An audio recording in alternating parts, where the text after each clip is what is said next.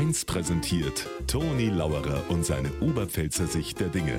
Immer werktags kurz vor 1 im Regionalprogramm für Niederbayern und die Oberpfalz auf Bayern 1. Momentan gibt's ja überall bei allen Medien Infos über die Landtags- und Bezirkstagswahl.